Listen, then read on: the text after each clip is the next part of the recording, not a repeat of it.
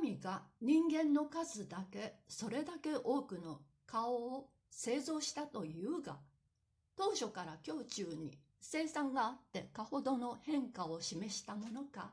または猫も杓子も同じ顔に作ろうと思ってやりかけてみたが、到底うまくいかなくって、できるのもできるのも作り損ねて、この乱雑な状態に陥ったものかわからんではないか。彼ら顔面の構造は神の成功の記念と見られると同時に失敗の痕跡とも判ぜられるではないか。全能とも言えようが、無能と評したって差し支えはない。彼ら人間の目は平面の上に二つ並んでいるので、左右を一時に見ることができんから、事物の反面だけしか視線内に入らんのは気の毒な次第である。立場を変えてみれば、このくらい単純な事実は彼らの社会に日夜簡単なく起こりつつあるのだが、本人のぼせ上がって神に飲まれているから悟りようがない。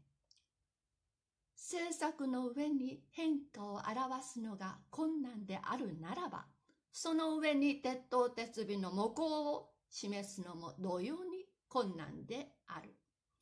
ラファエロに寸分たがわぬ聖母の像を二枚かけと注文するのは全然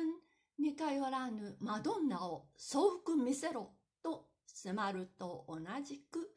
ラファエロにとっては迷惑であろう。いな、同じものを2枚書く方がかえって困難かもしれん。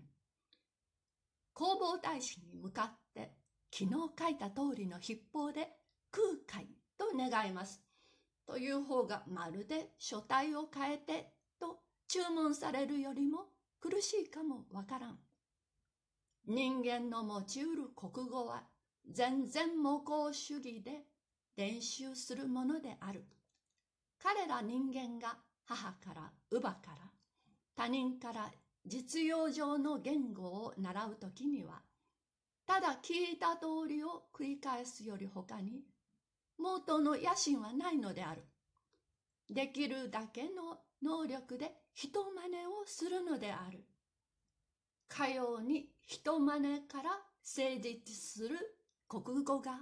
10年、20年と経つうち、